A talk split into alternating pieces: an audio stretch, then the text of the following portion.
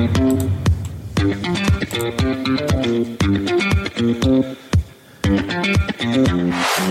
Merci d'être fidèle au podcast Librement Linux. Et oui, c'est un nouveau numéro après le numéro de l'horreur. J'espère qu'il vous aura fait frémir. Oh, un petit peu quand même. hein.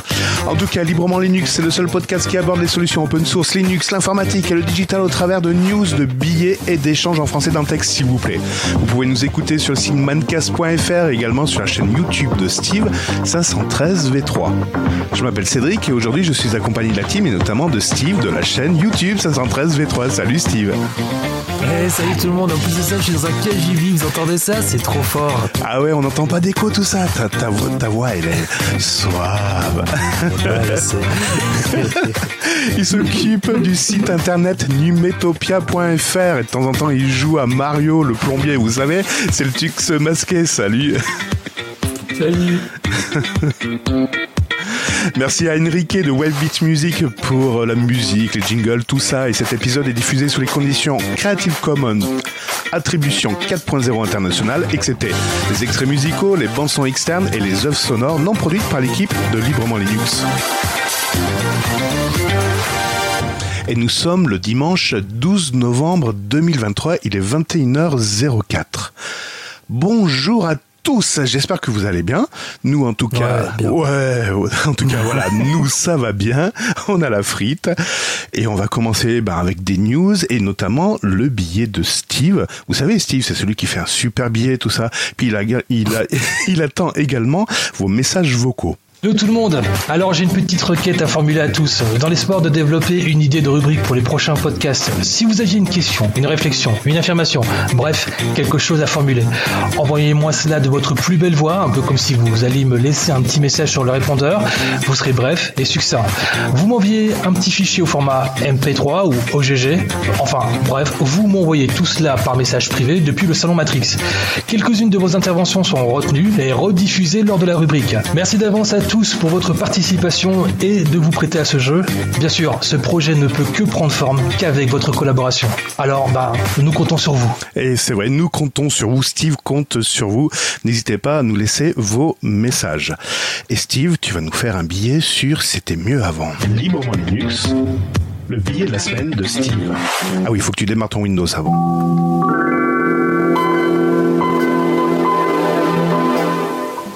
Tiens, l'intro, elle est magique, s'il n'y a pas à dire.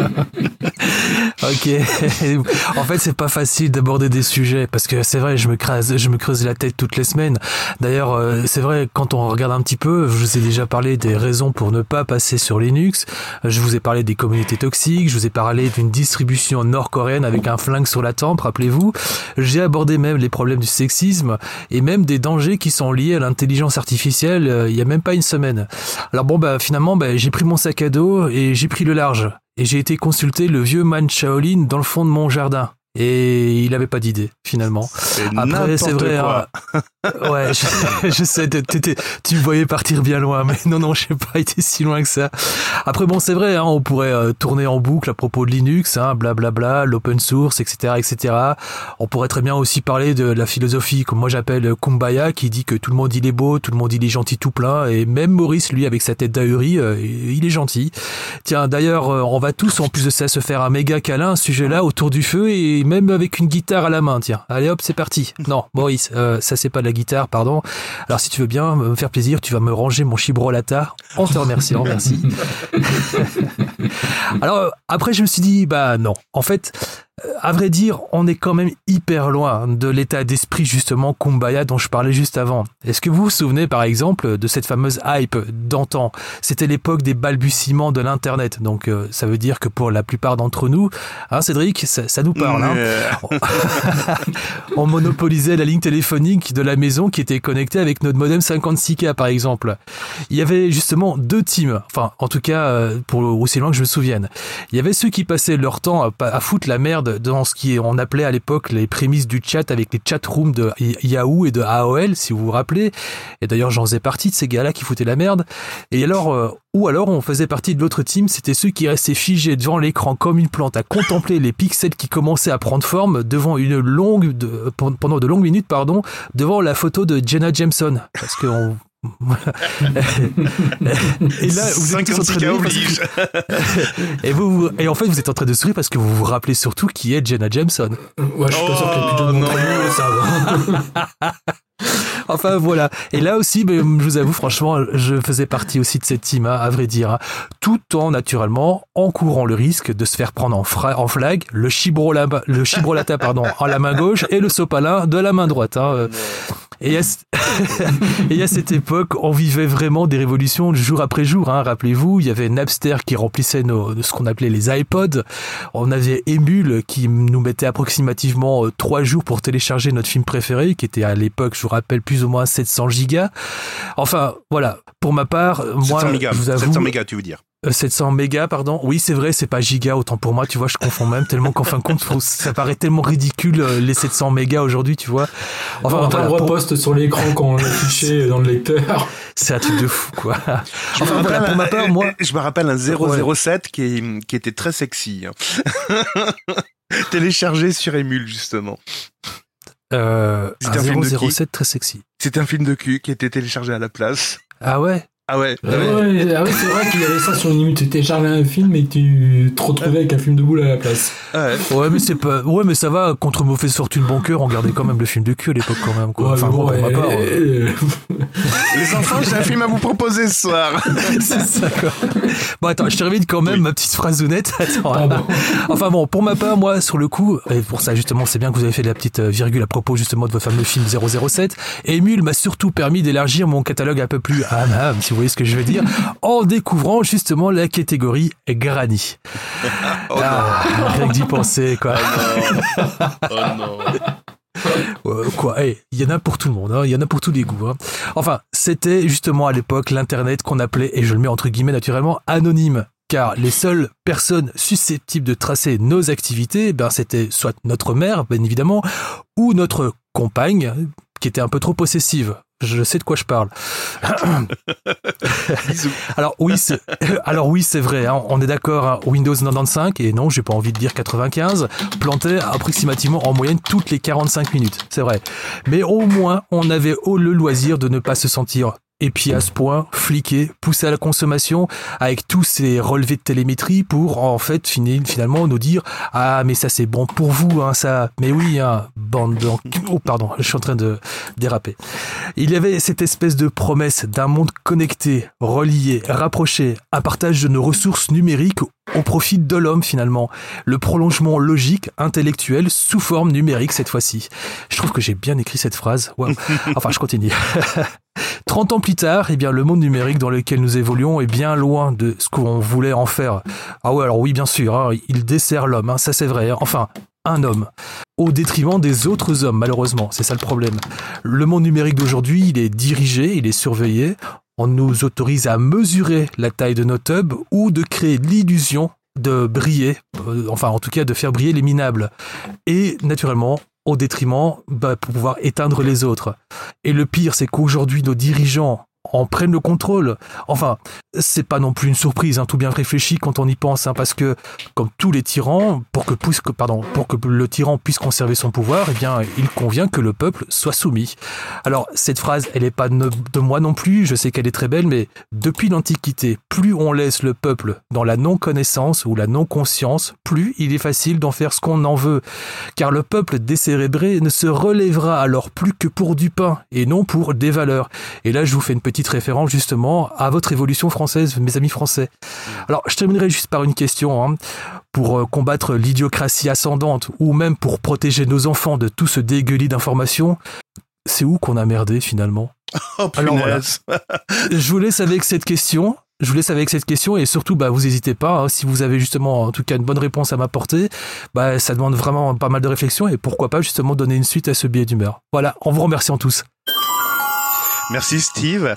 Euh, où est-ce qu'on a merdé En fait, c'est depuis que les, les, les, le pouvoir, euh, la, la, la, la bureaucratie s'est mêlée du fonctionnement d'Internet, tout compte fait, parce qu'avant c'était un outil que personne, euh, cet outil n'intéressait personne, et du moment où euh, le gouvernement s'est intéressé, c'est commencé à partir en live, j'ai l'impression. Euh, moi, je dirais que c'est depuis le moment où les grosses entreprises se sont dit on va faire plein de blé avec du merchandising, de la publicité et des trucs comme ça. Oui, c'est vrai que la pub aussi, ouais. Hmm. Ouais. Bon, on n'a pas merdé que dans ça. Là, on a merdé aussi sur le, côté un peu laissé aller, c'est-à-dire que finalement, euh, là aussi, c'est un truc que justement, euh, c'est certainement peut-être un autre sujet à un de ces quatre matins, c'est la dépense de ressources et d'énergie pour en tout cas nous empêcher de pouvoir accéder à l'information comme on voudrait l'avoir, et finalement, euh, bah, concentrer tous ces efforts et toutes ces ressources sur des choses qui sont complètement inutiles à nos yeux. On voudrait tellement qu'en réalité, nos enfants puissent aller complètement safe pour aller sur Internet et ne pas justement être à la, à la sous, sous, la proie d'un prédateur ou un truc comme ça, tu vois. C'est ça qui me dérange énormément aussi, tu vois. Oui, mais peut-être parce qu'on s'est dit, euh, les États et euh, les grosses entreprises se sont dit plutôt que de laisser les parents faire l'éducation de leurs enfants et l'accompagnement ouais. de leurs enfants et c'est le cadre qui est fixé dans le cadre familial, ben on va essayer d'imposer, parce que c'est toujours mieux d'imposer euh, nos points de vue et, et nos produits, euh, plutôt que de laisser les gens libres. Ouais, c'est vrai aussi, c'est vrai. Enfin voilà, je vous ai déposé ça là, le petit pâté, hein, on en... et on en fait ce qu'on en veut. Hein.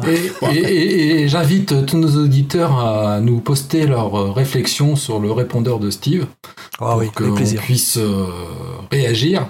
Ouais. Et si vous avez aussi des commentaires et tout ça, faut pas hésiter. Ouais. Voilà, en vous remerciant. Ouais, ouais. C'était mieux avant. Les autoroutes de l'information, c'était ça Internet. Les autoroutes ouais. de l'information. Ouais. Maintenant, c'est les autoroutes du divertissement.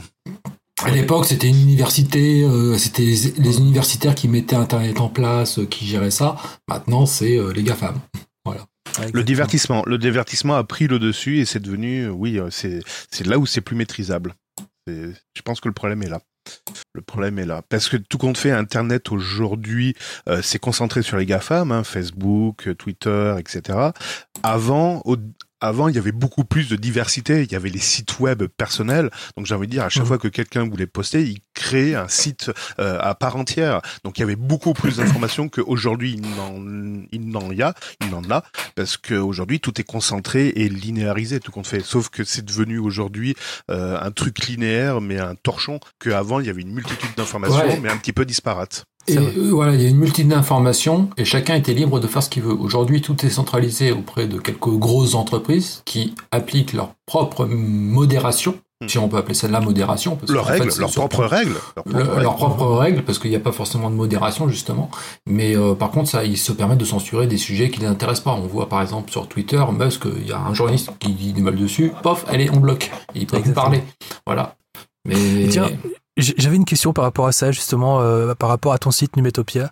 Euh, comment toi tu te positionnes par rapport à ça? Parce que c'est vrai que tu fais un peu partie de cette espèce de, de, de, de, petite communauté de, de vaillants petits Gaulois qui en fin de compte résistent à l'envahisseur d'une certaine manière, puisque justement tu restes indépendant, alors que euh, tu as les autres euh, sites d'information qui eux sont sous la joute de tel ou tel. Comment tu fais pour résister à tout ça, toi? Bah, euh, je le fais par passion parce que en fait, tout Numetopia, c'est une aventure qui est partie du fait que je, en France, il n'y a pas beaucoup de sites français, francophones, qui parlent de Linux et de logiciels libres librement. Oui. Euh, et donc moi je me suis dit bon bah entre les alors à la base je, je faisais pas beaucoup d'actualité je faisais plutôt des guides et en fait euh, les guides qu'on trouvait en français c'était soit des guides traduits par un Google Translate ou autre euh, mis en français donc avec un français plus ou moins compréhensible mmh. et surtout des trucs qui dataient des débuts d'internet et pas remis à jour euh, avec les distributions actuellement utilisées et tout ça.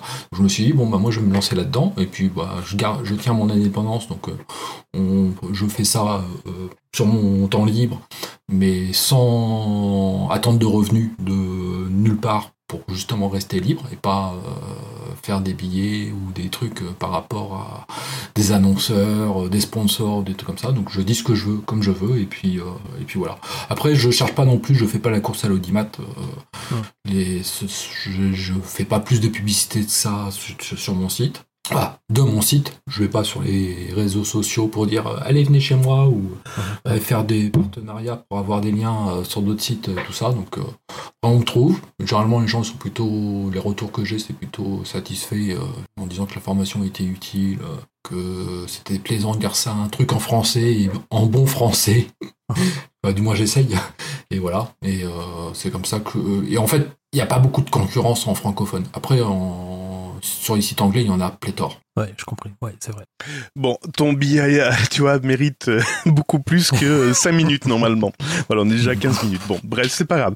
On va enchaîner sur l'actualité si vous voulez bien. librement Linux. À vous, Cognac, l'actualité. Et c'est le Tux qui va nous parler encore une loi de sécurité. Oui, alors bon, vous vous souvenez, on en a parlé longuement, on a eu en France un truc qui s'appelait la loi SRN pour euh, sécuriser et réguler l'espace numérique français. Après, euh, il y a pas très longtemps, c'était euh, début octobre, Darmanin qui voulait qu'on mette des portes dérobées dans les messageries chiffrées. pour pouvoir accéder à nos messages. Et ben alors là maintenant c'est plus en France, mais c'est en Europe que ça se passe. En fait, la, Commission européenne est en train de travailler sur une révision du règlement européen appelé EIDAS pour Electronic Identification and Trust Service qui vise à réguler euh, l'espace numérique et le trafic Internet en Europe. Et donc, euh, à l'occasion de cette révision-là, avant qui est encore en discussion, hein, elle n'est pas encore votée et je crois qu'elle n'est même pas encore passée au gouvernement, pour l'instant c'est qu'un projet, euh, bien, il y a 335 spécialistes et chercheurs et ONG d'une trentaine de pays qui s'inquiètent de cette dernière mouture parce que euh, elle va changer, elle veut changer le comportement, quoi, le comportement, la manière dont les certificats de sécurité sont inclus dans les navigateurs Internet. Alors, la lettre ouverte euh, euh, il y a eu une lettre ouverte, pardon, excusez-moi, une lettre ouverte et une, déclaration commune où tous ces spécialistes et chercheurs et ONG s'inquiètent et avertissent que le texte actuellement discuté ne respecte pas le droit à la vie privée des internautes, qu'il, contrairement à ce qu'on pourrait penser, ne favoriserait pas la sécurité des communications en ligne, et pire, il permettrait au gouvernement européen de surveiller leurs propres citoyens et résidents en Union européenne.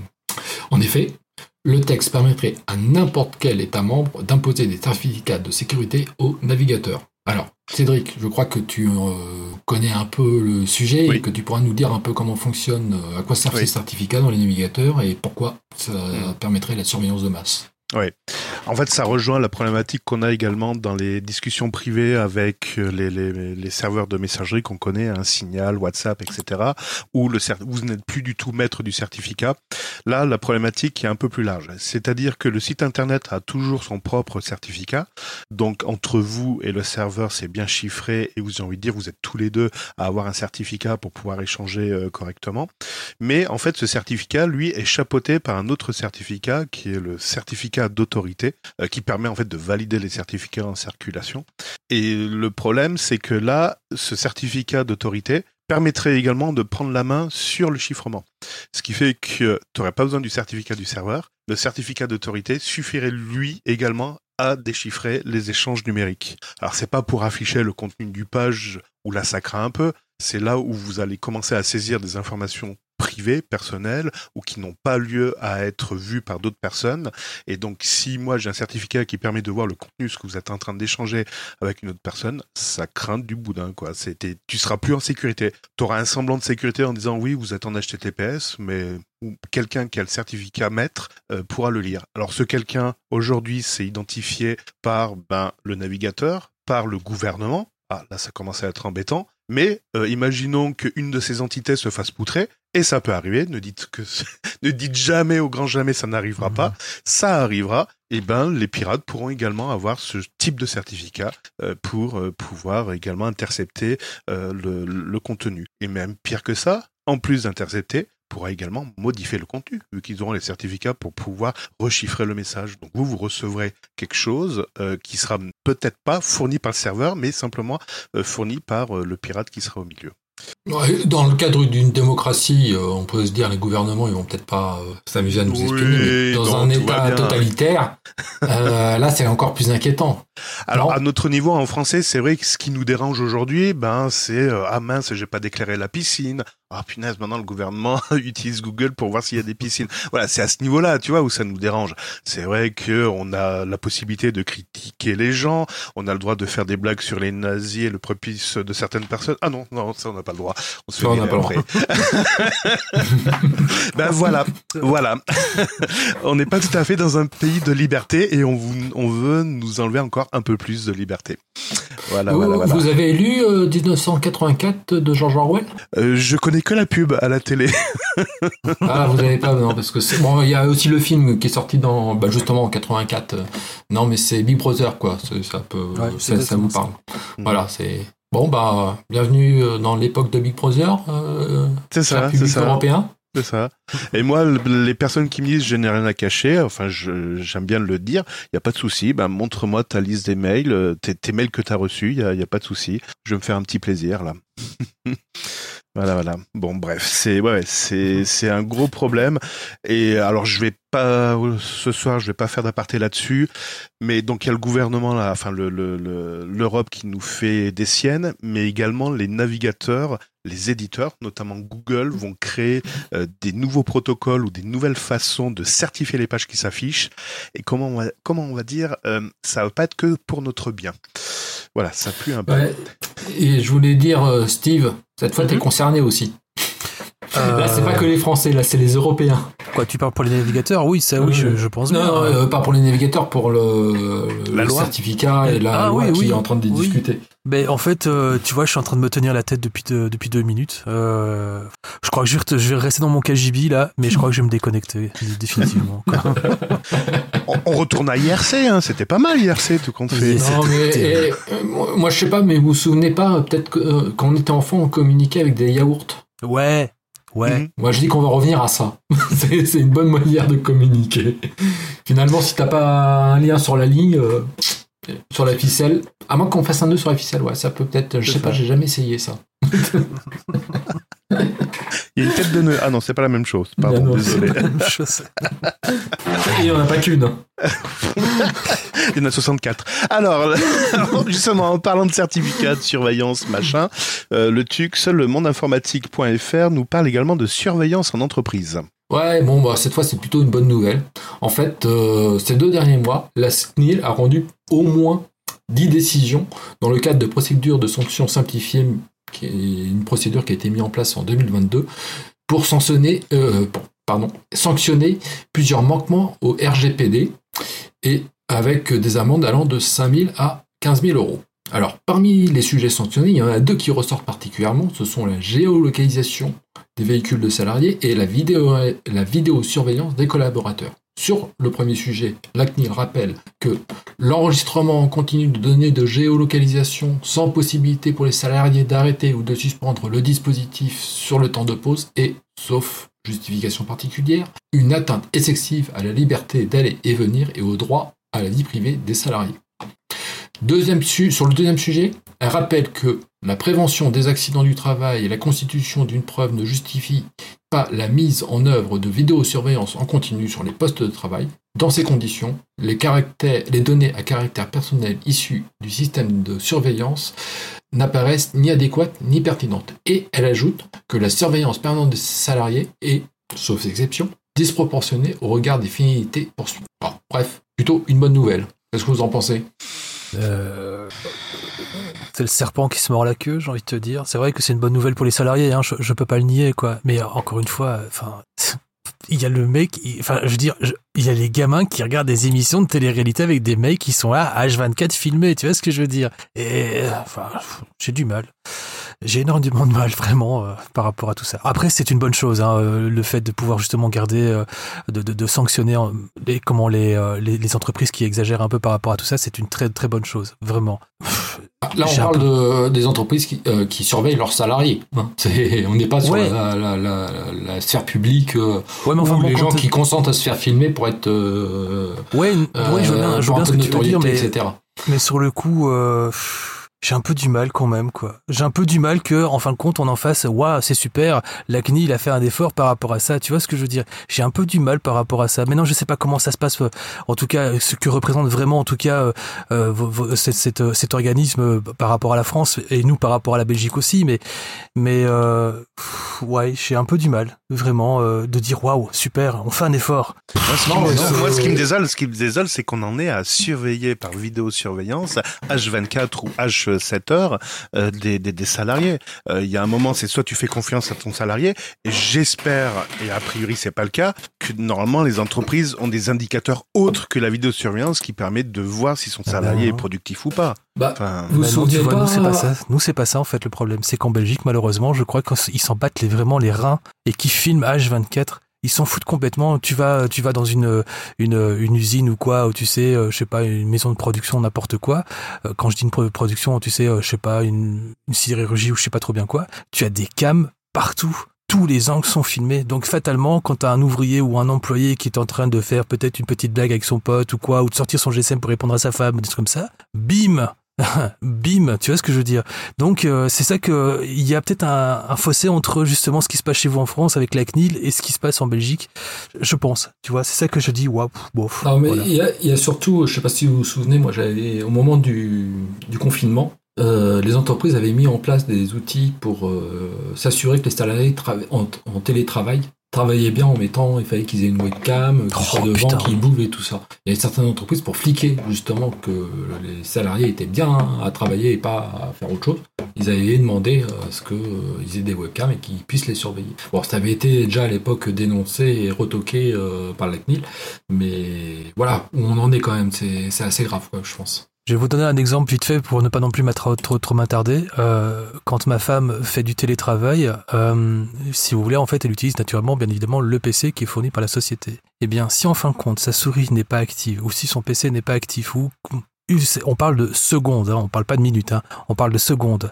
Le PC se met automatiquement en mode euh, lock, donc tu dois réintroduire ton user, réintroduire ton mot de passe, mais à partir de ce moment-là, ça voudra dire qu'il aura fait un décompte en disant ah ah désolé, t'as pas fait tes heures. Tu vois ce que je veux dire? Faut, faut, faut mettre un tapis vibrant sous la souris, comme ça elle est tout le temps en activité. Ouais, ouais, t'inquiète, on a trouvé plein de trucs, hein, t'inquiète pas. on avait regardé sur internet pour trouver des trucs. mais je veux, pour vous, vraiment vous donner un exemple de, Euh, de ce que ça nous Bah, semble voilà. tellement bête et euh, un peu euh, logique, puisque finalement on, on, on baigne là-dedans, et que c'est vrai que vous, bah, vous avez effectivement des, des avancées sur la liberté de, euh, qui, qui, qui, qui est proposée par la CNIL. Donc bien, mais euh, j'ai un peu, euh, voilà, j'ai un peu, euh, voilà. Ouais, tu vois, Je- quand tu trouves dommage qu'on soit obligé d'avoir une autorité qui régule ça, Ouais. alors que naturellement on devrait pas le faire. Ça, ça, et en même temps, et en même temps, euh, nous on a des syndicats qui devraient peut-être alors à ce moment-là aussi peut-être s'inspirer énormément de ce que vous êtes en train de faire, parce que là malheureusement ils se battent un peu pour tout et n'importe quoi, donc euh, voilà quoi. Nos syndicats n'ont pas les mêmes euh, les mêmes priorités manifestement. Euh, Mm. Voilà. Ouais, c'est dommage. Très bien. Bon après c'est de la politique. Joyeux anniversaire, joyeux anniversaire. On pourrait parler d'horreur aussi. Microsoft, Ouais. c'est un anniversaire et un bug. Ouais, Microsoft. Bon, alors l'anniversaire, je sais pas si vous avez entendu parler, mais il y a un truc qui s'appelle le patch SUSD. Le patch SUSD, c'est un truc qui a 20 ans cette semaine et qui à la base avait été mis en place par Microsoft et, en suivant quatre principes prévisibilité tous les seconds mardis de chaque mois, simplicité et agilité pour la mise en place des mises à jour et enfin transparence. Bon, on en parle tout à l'heure parce que derrière cet anniversaire, bah, il y a aussi un bug. Microsoft, je ne sais pas si vous l'utilisez, mais ils ont un service mail qui s'appelle Outlook.com. Et depuis le début de la semaine, bah, les utilisateurs de ce service, certains, pas tous, euh, ne peuvent plus envoyer de pièces jointes. C'est un peu dommage. Alors, Faut Microsoft attendre le patch Tuesday. Ouais, non, bah, ouais, justement. Alors, le, il faut attendre le patch pour corriger le, euh, qui, qui corrigera le problème. Mais en attendant, ils proposent un contournement et pour contourner le truc, ils proposent d'utiliser OneDrive, leur cloud euh, euh, de ça, et de joindre au, au mail le lien du OneDrive. J'hallucine, mais C'est- C'est j'hallucine. génial. Alors que Ah, ça fait un an, ça fait un an que je me tue aux gens en disant les mails, c'est pas pour envoyer des pièces jointes. Vous mettez ça dans Nextcloud et vous je- vous joignez le lien vers cette pièce jointe. Ah ouais, mais tu comprends pas, c'est compliqué tout ça. Ben, maintenant que Microsoft le dit, peut-être que ce sera moins compliqué. Ouais, sauf que Microsoft, eux, ils font leur solution, leur solution OneDrive. Hein. Ils parlent pas d'un cloud, donc généralement. oui, bah, j'ai bien compris. Oui, oui, j'ai bien compris. J'ai bien compris. J'ai bien compris. Ça se trouve, C'est c'était voulu. Ça se trouve, c'est une action commerciale en fait. Ouais. Bah, c'est ce que je me pose, c'est la question que je me pose. C'est dans quelle, en quelle proportion c'est pas voulu pour inciter leurs utilisateurs, euh, quoi, les utilisateurs à, à utiliser leur cloud euh, et à prendre de l'espace de stockage chez eux.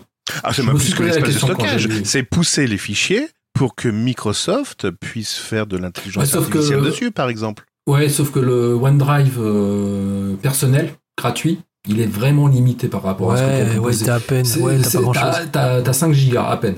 Ouais. Et dans les 5 gigas, tu comprends les mails, les photos euh, et euh, les fichiers que tu vas rajouter. Donc c'est vraiment pas beaucoup par rapport à, à ce que propose Google. Google c'est 15 gigas de gratuit. Après tu payes euh, la suite ou euh, alors par contre euh, iCloud je sais plus. Et alors, sur, imagine que sur, Nextcloud, c'est 200 gigas. hein. Alors, alors, imagine en plus ça que t'es crétin comme moi, c'est-à-dire qu'en réalité, ben, le OneDrive, si en fin de compte tu l'actives par défaut parce que malheureusement t'as fait une installation Windows comme un con, comme moi par exemple, eh bien ça veut dire qu'en fin de compte tout ce que t'as sur ton bureau, tes icônes, etc., etc., tes folders sont par défaut aussi sur ton OneDrive. Alors bien évidemment, t'as, qu'est-ce que t'as fait? Ben tu viens de télécharger justement le dernier catalogue Granny. Et donc ça veut dire qu'en fin de compte, tu viens de gonfler d'un coup sans t'en rendre compte justement presque euh, ah non désolé on peut pas télécharger l'entièreté de ton catalogue Granny petit bonhomme parce qu'en fin de compte t'étais limité à 5 gigas et t'as déjà tout rempli. Tu vois ce que je veux dire? Donc en fait, Rassure-moi, euh, rassure-moi, ton euh, OneDrive, il est partagé avec ta femme. Euh, non mais si je peux Non, pas te dire parce que si ma femme écoute après je me Non fais flinguer. mais tu sais que tu peux désactiver le OneDrive sur Oui, Windows. oui, je sais, mais quand, quand, quand tu sais pas et comme euh, je veux dire quand, t'as- quand tu le découvres par toi-même, tu dis Ouais, mais quand tu fais, crétin, quand tu fais l'installation en rentrant euh, ton mail euh, Exactement. Microsoft et automatiquement c'est C'est ça, Alors, exactement. voilà. Mais, mais imagine, les gens le savent pas systématiquement, tu vois. Donc les utilisateurs le font, ils font l'installation Ouais, t'inquiète, et bim, quoi, tu vois. Donc, euh, Alors moi j'ai plutôt des utilisateurs qui, qui m'a- qui m'appellent, qui me disent oh je comprends pas, euh, j'ai des alertes Microsoft qui me disent que mon, euh, que mon, mon stockage il est plein, pourtant j'ai rien dessus. Je dis bah oui mais c'est pas votre stockage, votre disque dur, c'est le OneDrive qui est plein en fait. Exactement. Déconnectez-vous du OneDrive et comme ça vous aurez plus d'alerte. Mais surtout ne payez pas les 25 euros par mois pour avoir 50 gigas quoi. En plus. Quoi, je sais pas combien ça coûte, hein, je dis 25, euh, ça peut être euh, Je- je 30, sais pas non 50, plus, mais de toute façon, c'est. Du grand nappe, quoi. donc. Voilà, mais euh, surtout ne rentrez pas Nextcloud, dans le c'est piège 10 OneDrive. euros par mois et vous avez 200 gigas. Mais vous n'êtes pas obligé de mettre tout dans le cloud non plus. Oui. Après, ah bon, c'est triste. euh, Firefox, il proposait un service, mais il a disparu, euh, qui permettait d'envoyer des, des fichiers, euh, des liens vers des fichiers qui stockaient. Mais ils euh, l'ont arrêté. Ouais. Hmm. Dommage. Bon, il en, il en existe d'autres. hein. Bon. Ça existe toujours WeTransfer? Ou oui, Euh, malheureusement. Oui, oui, oui, oui, oui, transfert, ça existe toujours, oui, bien sûr. Je l'ai encore utilisé il y a pas longtemps, donc oui. Maintenant. Quoique, attends, checker. Si, si, si, si, si, si, si, je te Oui. confirme, ça existe. Ouais, ouais, Ok, ouais. ok, ok. On aurait pu mettre ça comme virgule tout compte fait. Hein. Halloween.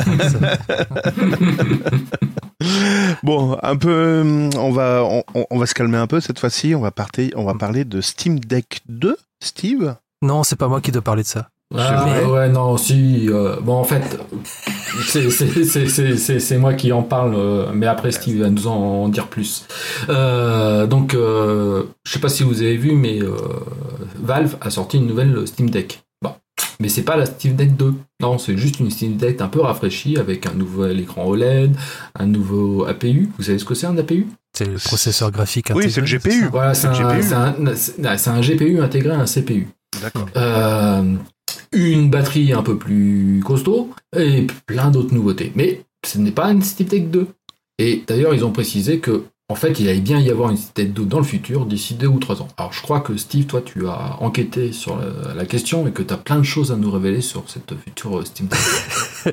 Ah oui, j'ai des trucs euh, de fou malade à vous raconter, mais j'ai fait une recherche, mais genre... euh, Non, en fait, Valve confirme effectivement le lancement prochainement d'une Steam, Steam Deck 2. Putain, ça, c'est du mal à le dire, ça. Et, euh, mais on a en plus de ça une idée approximativement de la date. Et alors, juste pour être sûr certain que les auditeurs vont rester jusqu'à la fin du petit billet, je le dis pas tout de suite. Alors, en fait... 2025 en, en fait, Alors oui, effectivement, bah, c'est comme le disait justement euh, le Tux, hein, en fait, bah ouais, ils ont sorti ici dernièrement la, la Steam Deck version OLED. On aurait très bien pu penser que c'était la Steam Deck 2, mais que nenni. Donc en fait, euh, la firme de Gabe Newell planche déjà effectivement sérieusement sur l'idée d'un Steam Deck 2. Et ça, c'est une information qui est officielle puisqu'elle émane directement du euh, product designer de Steam Deck, c'est-à-dire c'est Lawrence Young. Ouais, c'est un mec que je connais, donc euh, c'est pour ça. Et d'ailleurs, euh, il m'a dit euh, Nous sommes très investis dans le Steam Deck. Voilà ce qu'il a dit. euh, et voilà quoi. C'est- un chouette gars, vraiment. Alors pour le moment, bien sûr, on peut rien. En fait, il n'y a pas plus de détails. Très sincèrement, en fait, c'est plus du blabla qu'autre chose. Hein. A priori, en fait, ce qui se passait, c'est que les équipes qui étaient justement en train de plancher sur le refresh de la version du Steam Deck avec la version OLED, le rafraîchissement de la batterie, etc., etc., le nouvel, le nouvel APU intégré, en fait, cette même équipe va seulement maintenant plancher plus sérieusement sur l'élaboration naturellement du Steam Deck 2. Donc ça veut dire que ben il distille comme ça euh, les informations au fur et à mesure. Donc voilà, sans plus. Alors la question qu'on pourrait se poser, c'est que maintenant qu'en fin de compte on a des infos, est-ce que ça voudrait dire qu'en réalité on pourrait éventuellement soit cette fois-ci se pencher sur la Steam Deck version OLED ou garder la version LCD ou est-ce qu'on doit éventuellement peut-être investir un peu plus et aller sur la Rogali d'Asus? Est-ce qu'on devrait peut-être éventuellement regarder un peu la, Lenovo Legion qui en fin de compte est euh, quelque chose d'assez prometteur? Bon, je vais vous répondre. Enfin, moi, j'ai pas la réponse vraiment, mais tout ce Je que je peux vous dire, c'est de façon- X-Files. voilà. En fait, la Steam Deck, la Steam Deck 2, elle sera pas disponible avant. Euh, c'est pas 2025, c'est même peut-être pas 2026. Et donc, ça voudrait dire qu'en fin de compte, on aura certainement peut-être une petite idée d'ici 2027. Voilà. Donc, en gros, euh, est-ce qu'il faut investir encore aujourd'hui, en fin 2023, pour les cadeaux de Noël? Bah, pff, ouais, franchement, ouais. Écoute, Bah ouais, quoi. Si Voilà. on doit attendre au moins 3 ans pour avoir un nouveau truc. euh, clairement. Acheter un Lego, ça coûte moins cher. hein. Oui, par contre, c'est vrai, des Lego, c'est chouette aussi. On peut Ah, passer des heures aussi dessus. Il y a des beaux Star Wars en ce moment. C'est vrai, c'est vrai. On fera peut-être un billet Star Wars, non, je plaisante. Allez, on va parler tout de suite des sorties de la semaine avec le Tux. Librement Linux. Les sorties de la semaine. Vas-y, le Tux, Audacity, LUXQT, BleachBeat, Fedora 39, Gimp, n'en ajoutez pas, j'en ai plus. Voilà, bon, donc, euh, premier de la liste, euh, Audacity 3.4, euh, 3.4.1 maintenant, je crois, parce qu'il y a eu un petit... Oui, patch correctif. Un, un petit patch correctif. Euh, donc, euh, une nouvelle version d'Audacity, mais qui est assez orientée MAO. Donc, euh, MAO, pour ceux qui ne savent pas ce que ça veut dire, c'est musique assistée par ordinateur. En effet, là, cette nouvelle version, elle prévoit une nouvelle vue, une vue musique, qui facilite la- l'alignement des clips et des clips sur le, le tempo ou le rythme d'un projet. Autre chose aussi qui pourrait intéresser pour euh, les icos et autres, euh, c'est une nouvelle fonctionnalité qui est incluse dedans maintenant qui s'appelle le time stretching, donc euh, qui vise à allonger une, euh, une fonctionnalité qui permet d'allonger ou de raccourcir la durée d'un clip en l'accélérant ou le ralentissant, en ralentissant sa lecture, sans pour autant en modifier la hauteur, le pitch. C'est-à-dire qu'on n'a pas un effet euh, on a une hauteur qui reste constante. Et a priori, euh, les, les, programmeurs euh, de, de Audacity annoncent que ça a il est formidable leur outil, il est bien meilleur que ce que proposent des solutions commerciales.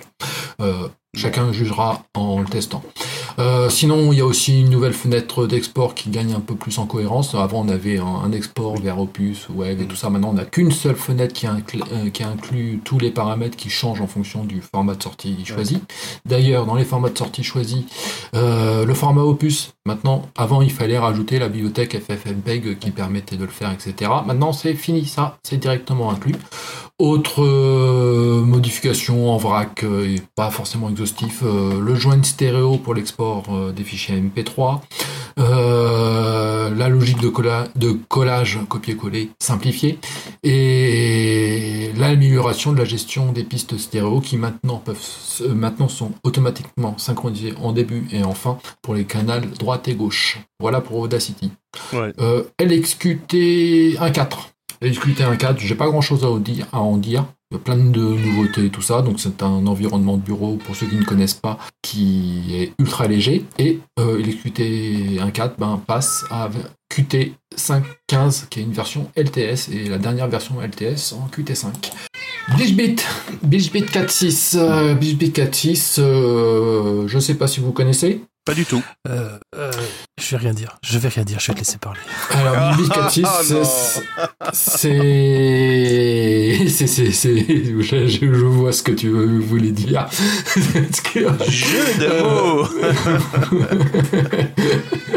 Euh, c'est un CC Cleaner, une sorte de CC Cleaner open source euh, disponible sous Linux initialement et qui existe bien entendu maintenant sous Windows et sous Mac. Une base de registre sous Linux? Non, euh, c'est pour le nettoyage de tout ce qui est cache, euh, log, euh, etc. Voilà, cette partie-là de ces cleaners, hein, ça touche pas au registre. Et bon, il y a plein de nouveautés, mais sous Linux, euh, il y a quelques petites nouveautés qui pourraient intéresser certains, qui est ben, la prise en charge de Microsoft Edge. Alors, vous dire, qui est assez con pour pas être Microsoft Edge sous Linux? Mais- Ah oui, je a disais, c'est Edge. euh, oui, d'accord, le navigateur. Ouais, j'ai eu un doute aussi. Ouais, j'ai eu un doute. ouais. Mais si, si, a priori, il y en a certains qui, qui l'utilisent. Donc, eux, ils ont décidé de, de prendre en charge et nettoyer les caches, les formulaires, patati patata. Euh, ça prend aussi maintenant en, euh, en charge le nettoyage des caches euh, et des fichiers de Firefox et Thunderbird installés au format Flatpak, ainsi que Google Chrome. Et pour Firefox, euh, pareil, s'il est installé au format Snap. Voilà, bon, euh, je vous invite à tester BleachBit, c'est un petit utilitaire assez sympathique pour faire du nettoyage.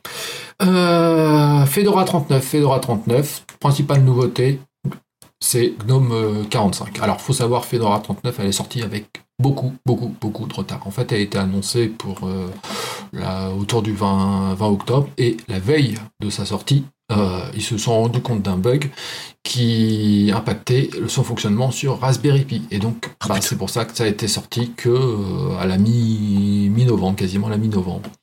Euh, Cédric, je crois que tu l'as testé, Fedora 39 Oui, mise à jour début de la semaine dernière. Euh, donc, je vous conseille, j'étais resté sur euh, sur un serveur X pour différentes problématiques que je rencontrais. Euh, Il y a de moins en moins d'applications qui sont compatibles, donc euh, basculer sur du Wayland. Euh, voilà, c'est forte, forte recommandation. Après, euh, il y a deux trois trucs esthétiques. En tout cas, c'est plus des trucs esthétiques que j'ai vus, euh, notamment le le bouton, le raccourci pour aller dans euh, les applications, etc. euh, a été un petit peu modifié. Euh, c'est un peu déroutant. Il y a euh, des positionnements dans le dans le gestionnaire de fichiers, par exemple, la progression de la copie des fichiers. N'attendez plus à voir le camembert là qui tourne à droite. Maintenant, il est carrément à gauche. Voilà. Il y a plein de petits trucs comme ça qui ont été euh, modifiés. Euh, c'est, il tourne. Hein, J'ai pas eu de gros plantages, de gros soucis. Euh, ne faites pas mumus par contre avec euh, les kernels. Mais ça, j'ai envie de dire, ça vaut le cette information, cet avertissement est valable pour toutes les distributions. Voilà, parce que j'ai eu un problème, mon, mon dossier boot était euh, trop court et j'avais trop de, de kernel en stock et j'en ai un petit peu trop, trop enlevé. voilà, bon. Ça, c'était la blague, voilà. Euh, mais autrement, non, non, il, il fonctionne, euh, il fonctionne très bien. Alors, je l'ai pas poussé non plus dans ses retranchements. hein. Je fais du montage vidéo avec K2 Live, de l'OBS, du, euh, euh, du euh, Audacity et puis du surf avec Firefox. Donc euh, voilà. Et puis j'ouvre des fenêtres terminales. Ouh, voilà. Donc, mais en tout cas, ça marche bien. Allez. Et dernière sortie, je vais pas rentrer dans les détails parce que je ne l'ai pas testé. J'ai vaguement vu les, nou- les release notes, mais j'ai rien trouvé de transcendant. C'est la euh, l'annonce de la sortie de GIMP de 10.36. On attend toujours la version 3. Très bien. Bah, attendons la version 3. Allez, on passe tout de suite au- à la météo. Librement Linux, Votre Logitech a été mise à jour avec succès. la météo sécurité. Allez, très rapidement, vous savez, vous avez tous des NAS, hein, ils s'appellent Synology ou QNAP. Euh, malheureusement, les NAS ne sont pas forcément euh, des, boîtiers euh, ultra sécurisés, parce qu'ils incluent des applications tiers, ils incluent des gestions de droits qui peuvent être sensibles sur certains trucs. Et quand il y a des failles, quand on vous annonce des failles sur des applications tiers comme Apache, Tomcat, etc., forcément, ben, Synology ou QNAP a également euh, des failles en pagaille. Alors là, en l'occurrence, c'est Synology, il a une drôle de, petite faille. Alors cette faille a fait beaucoup, a coulé beaucoup d'encre. Et quand on consulte cette faille, on se rend compte qu'elle est très difficilement euh, exploitable. Il faut être déjà logué sur le NAS pour pouvoir la mettre en œuvre. Et elle, elle, euh, elle, en fait, elle touche uniquement la génération des mots de passe pour les administrateurs. Bon, mais en tout cas, si j'ai un conseil à vous dire, que ce soit QNAP, Synology ou autre, ne publiez pas les NAS, s'il vous plaît. Laissez-les bien à la maison, derrière un VPN et sans accès. Ça, ça, ça marchera bien. Ça marchera bien comme ça. Euh, je voulais vous parler également, mais très très très très, rapidement, d'une euh, d'un- d'un- d'une exploitation des Looney Tunables sur Linux. La problématique est la suivante, c'est que euh, les Looney Tunables, c'est des. alors attendez que je reprenne mes notes parce que c'est un peu c'est un peu tordu, mais c'est super exploité. Donc c'est une CVE qui est apparue en 2023 et c'est des failles de sécurité qui sont appelées comme ça Looney Tunables. Sauf qu'il y a un malware, lui, qui s'appelle Kinsing et qui s'appuie dessus. Voilà. Et qu'est-ce qui vise? Non, pas le PC de monsieur et madame tout le monde, les environnements cloud. Ah ouais, c'est beaucoup plus marrant. Vous savez, ceux qui sont chez Azure, AWS ou Google. Ben voilà, donc ce malware est connu pour pirater donc les systèmes cloud et déployer des logiciels de minage de crypto-monnaie. Hmm. voilà. Il, il, fait également, euh, il s'attaque aux services qui sont proposés et notamment tout ce qui est framework PHP, PHP Unit, pour en obtenir l'accès et exploiter encore d'autres vulnérabilités, notamment pour élever les privilèges, donc faire ce qu'on veut sur la machine, hein, être d'un seul coup en route. Les chercheurs ont également constaté que les attaques cherchaient également à obtenir des identifiants de fournisseurs de servers cloud. Donc en fait, ça scanne tous les fichiers pour voir s'il n'y a pas des credentials, des logins mots de passe ou des clés euh, pour pouvoir accéder à d'autres environnements. Hmm, j'adore. Euh, ben, je vous ai parlé tout à l'heure de Apache et de Tomcat. Alors Apache HTTPD, donc c'est le service qui vous fournit des pages web, et Tomcat, lui, il va lire des fichiers Java pour vous générer des pages. Donc, on a d'un côté un service web et de l'autre euh, ce qu'on appelle de la euh, de, l'application web euh, orientée Java. Ces deux-là ont reçu ont été ont reçu un une un avertissement pardon on, a été annoncé une problématique de sécurité sur l'accès en HTTP. Concrètement, quand vous connectez avec un navigateur, c'est ça l'accès HTTP. Et cet accès HTTP, ben forcément le serveur Apache HTTP là et Tomcat également. Et cette problématique, c'est que ça peut faire tomber un site parce qu'on peut exploiter une faille qui permet euh, de, de, bombarder le site internet et également faire un débordement de piles pour pouvoir euh, outrepasser les sécurités qu'il y a dessus. Un petit bijou. Donc mettez à jour tout ça. Mettez à jour, mettez à jour. Voilà j'ai fini pour la météo sécurité et on va pouvoir passer tout de suite enfin le dossier qui devait sortir il y a un an. on va parler le combat de Flatpak et Snap et voir d'autres d'autres gestionnaires de fichiers. Le jingle s'il te plaît. Librement Linux, le dossier. Steve, le Tux, est-ce que vous savez ce que c'est Flatpak et Snap? Alors Snap, c'est pas le groupe euh, de musique, hein Oh, I Get the Power. Ah, oh, j'étais dessus, là, j'étais en train de dîner sur ma chaise. Non, non.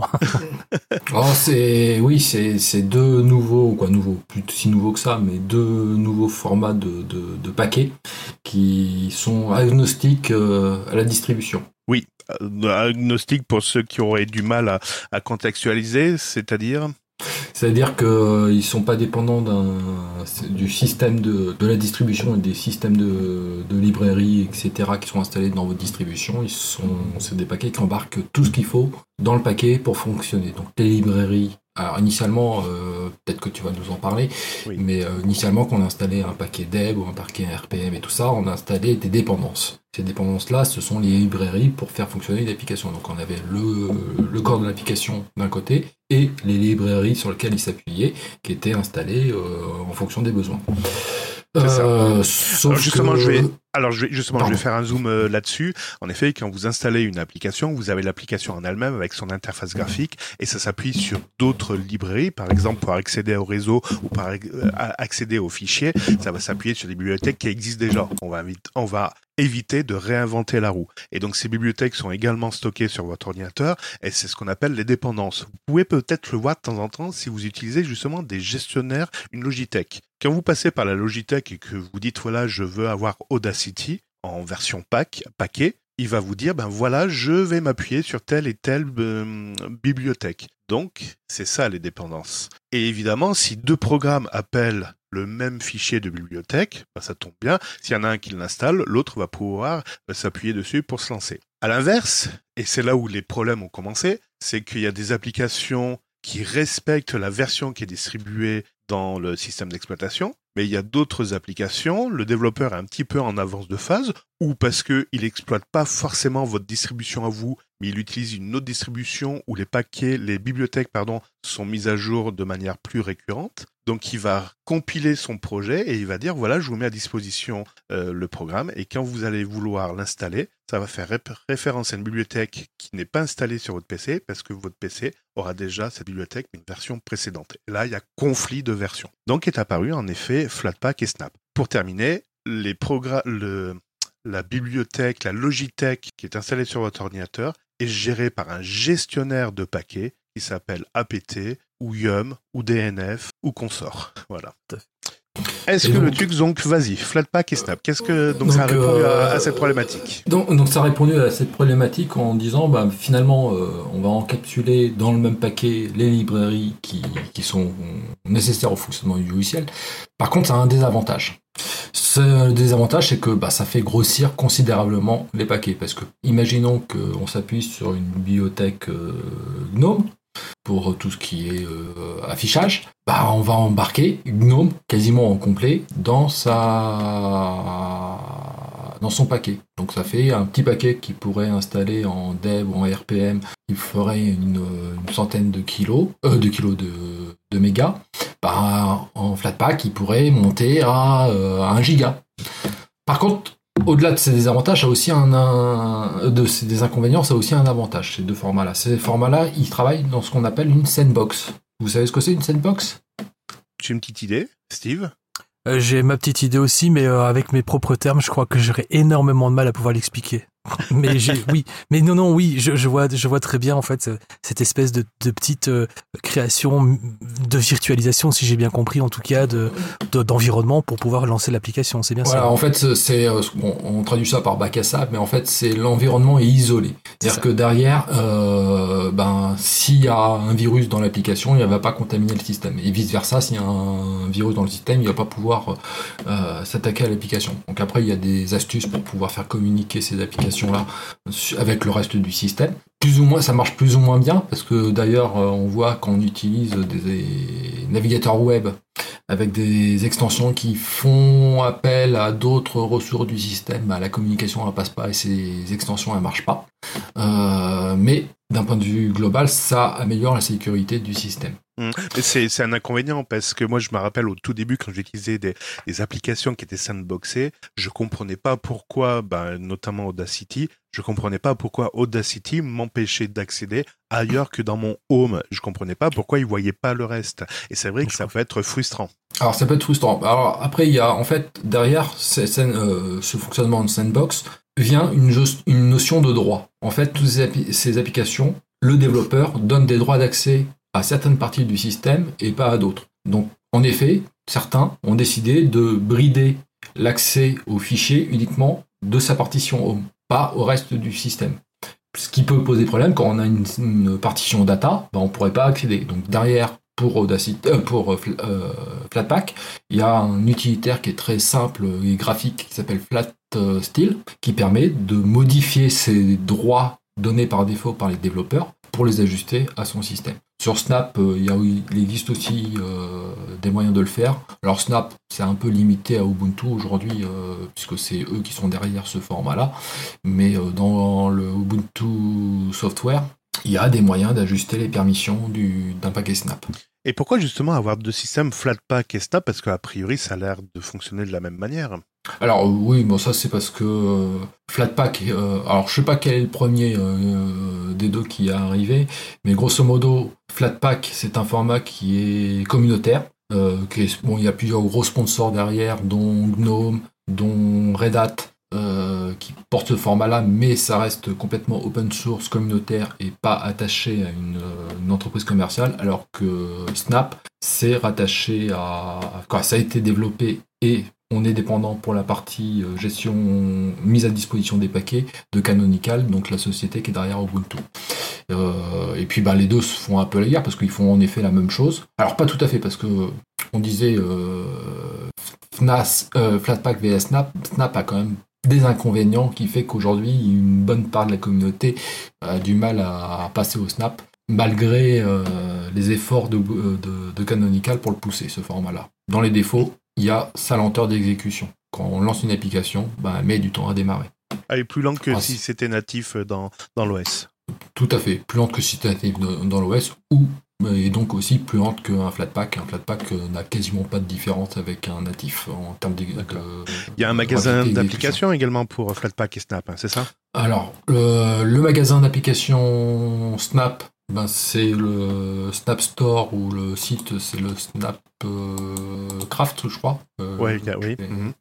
Voilà, donc qui est entièrement euh, maintenu par euh, Canonical. Et on n'a pas le choix, on est obligé de passer par celui-là. Pour Flatpak, c'est un peu différent. Alors il y a un gros qui s'appelle le FlatHub qui aujourd'hui euh, fédère à peu près tous les paquets, qui est, euh, qui, est maintenu par la communauté. Mais chacun peut mettre en place son propre dépôt Flatpak pour distribuer ce logiciel sans passer par le FlatHub. En fait, le FlatHub reprend un peu le Flatpak, le format Flatpak reprend un peu la logique qu'on a pour les dépôts, que ce soit sur euh, Fedora, Debian, Enco, où chacun peut monter son propre dépôt pour distribuer ses paquets. Après, il suffit juste de les rajouter comme source de paquets. D'accord. Par contre, ce sont pas tous les éditeurs qui font des Flatpak et des Snap, alors que j'ai l'impression de tout retrouver dedans. Alors en fait, euh, non, euh, euh, chacun fait le choix de distribuer ses paquets comme ils veulent. hein. Il y en a certains qui ont fait le choix de les distribuer que en DEP, que en RPM, que.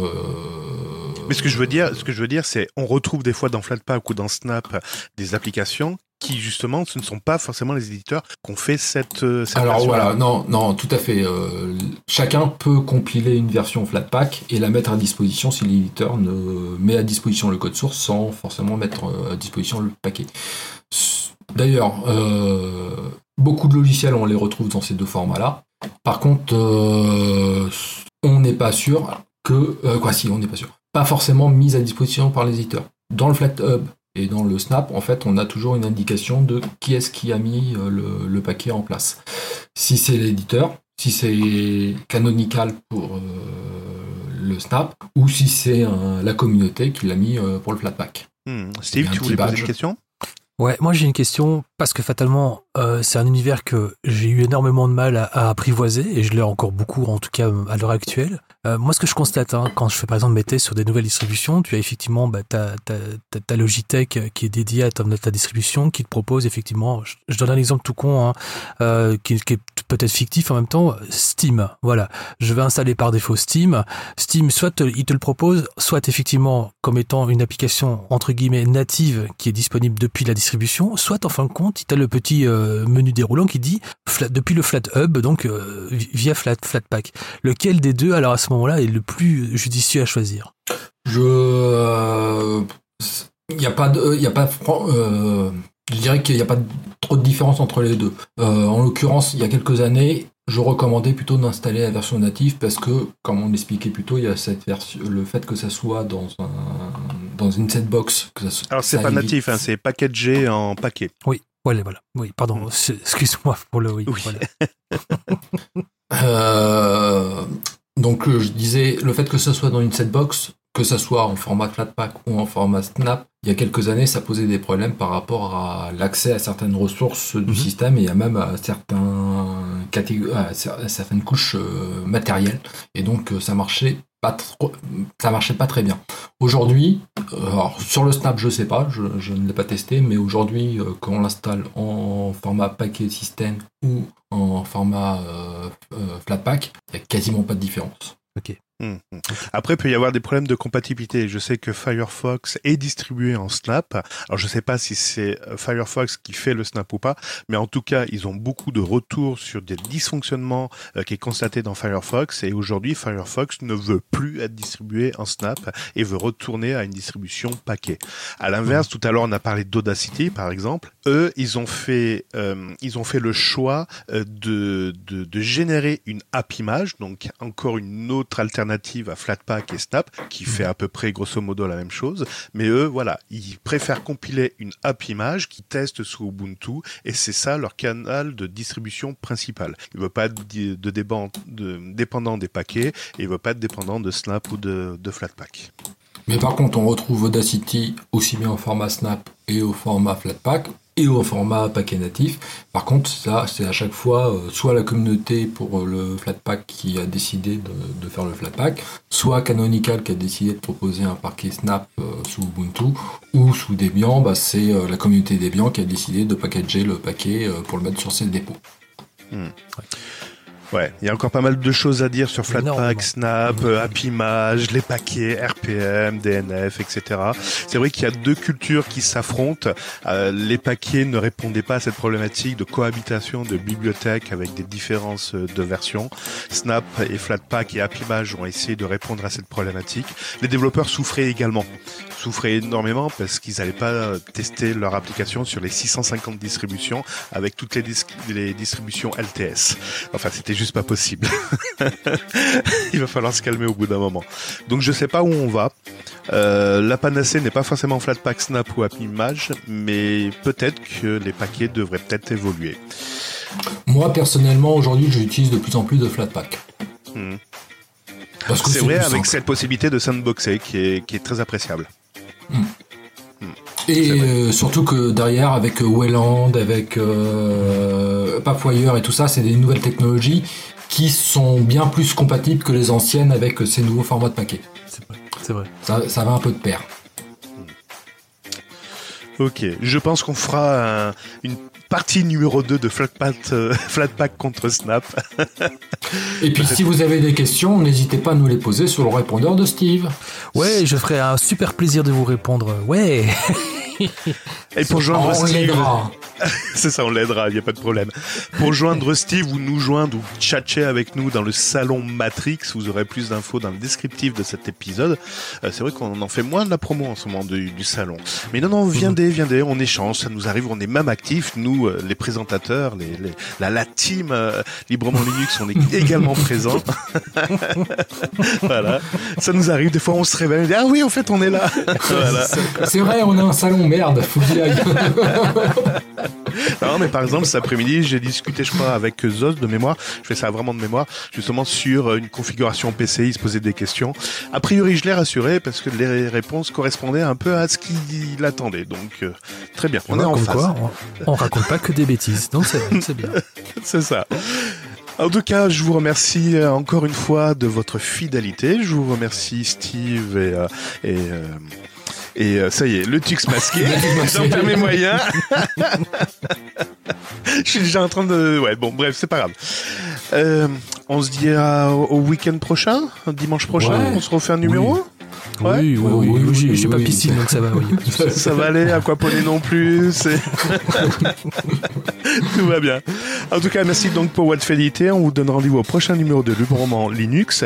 Et comme dirait notre ami PPDA dans les guignols de l'info, Voilà, cette fois, vous pouvez vraiment éteindre votre télévision et reprendre une activité normale. Oui, mais les activités normales, c'était mieux avant.